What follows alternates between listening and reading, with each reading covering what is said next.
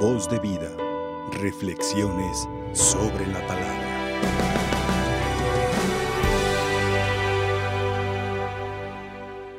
Estamos todavía en este ambiente de la Navidad en, la que, en el que nosotros podemos contemplar profundamente esta venida de Dios en nuestra vida.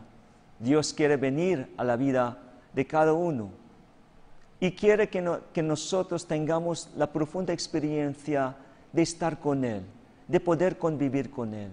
Porque este Dios que vino y sigue viniendo en cada Eucaristía, en cada oración, quiera permanecer en nosotros. De hecho, no es una visita, quiere que esté con nosotros.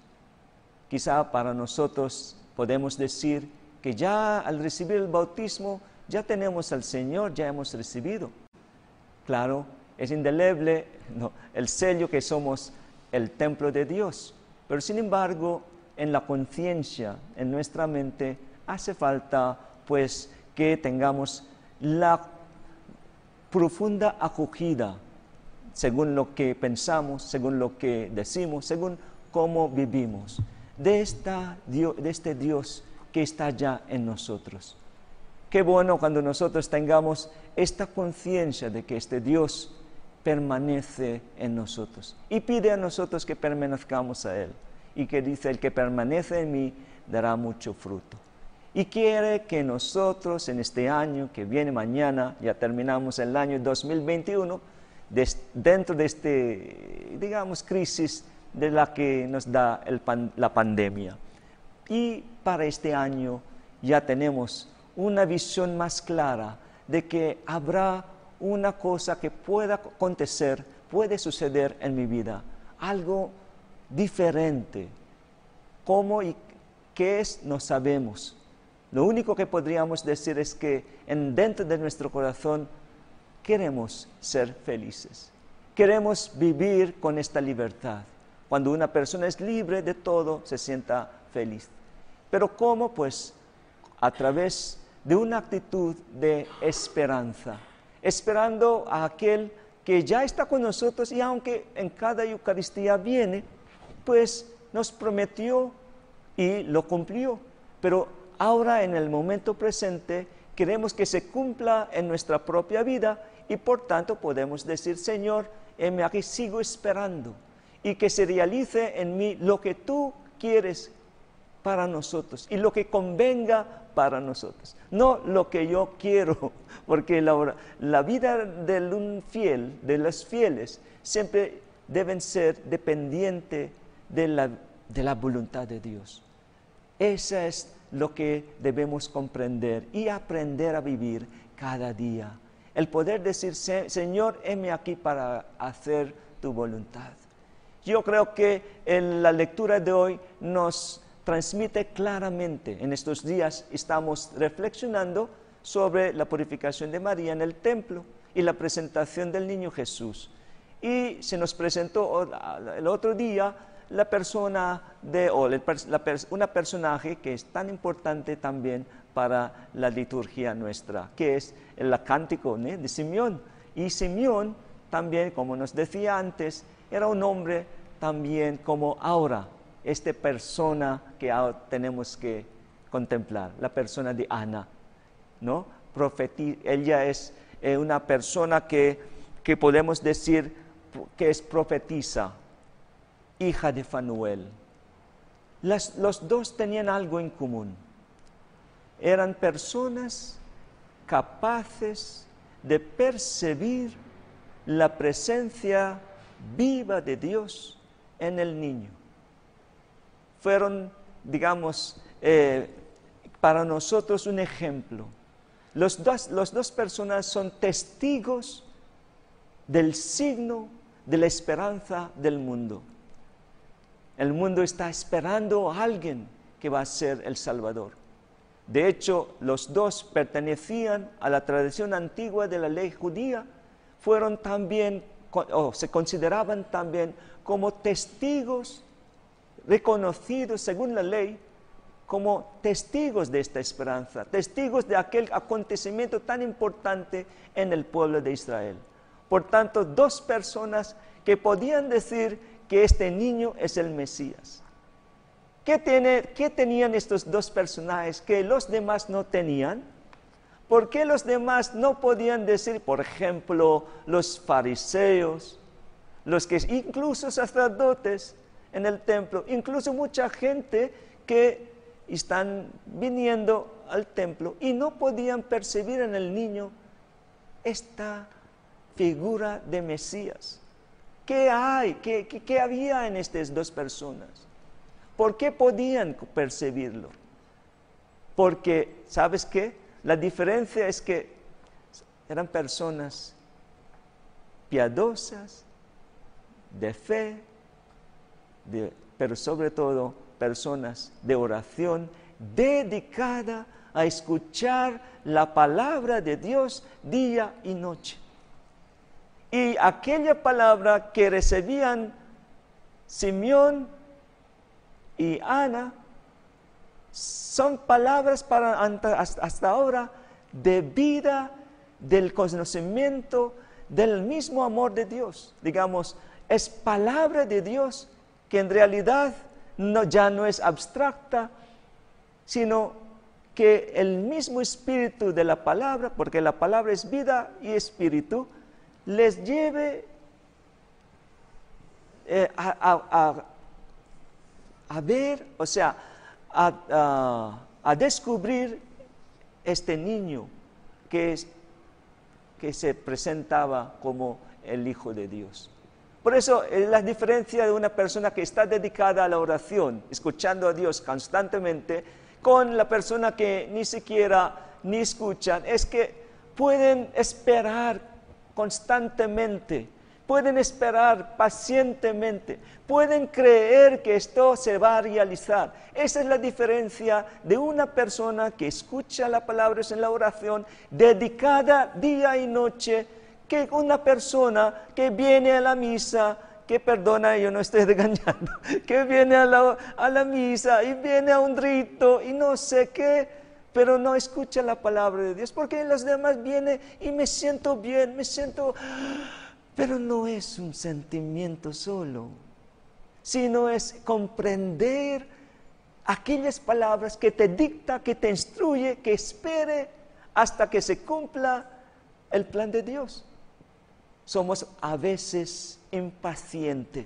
porque todos queremos realizar las cosas así de repente, instantáneamente, toda una mentalidad de microwave, como se llama? Microonda, que todo se hace así, todo se realiza así, y cuando si no se realiza, Dios no me escucha, Dios me, no, Dios me abandona, Dios no me quiere, y por tanto no vale la pena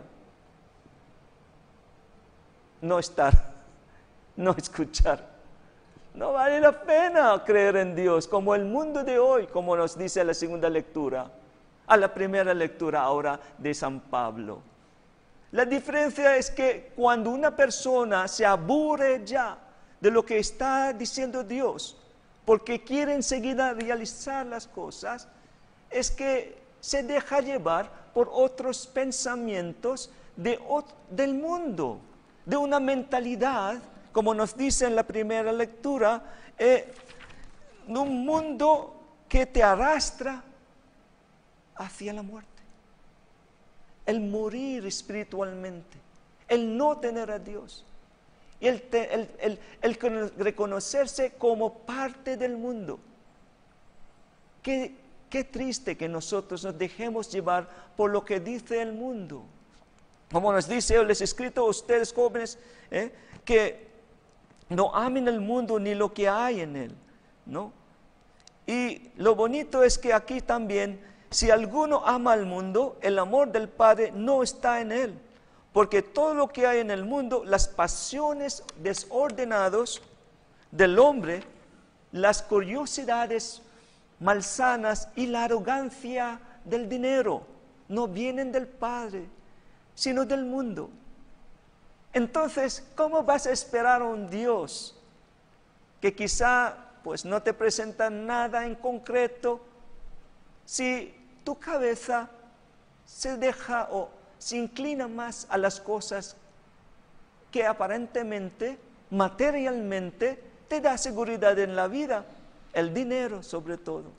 El dinero es la causa, es la raíz del, del mal.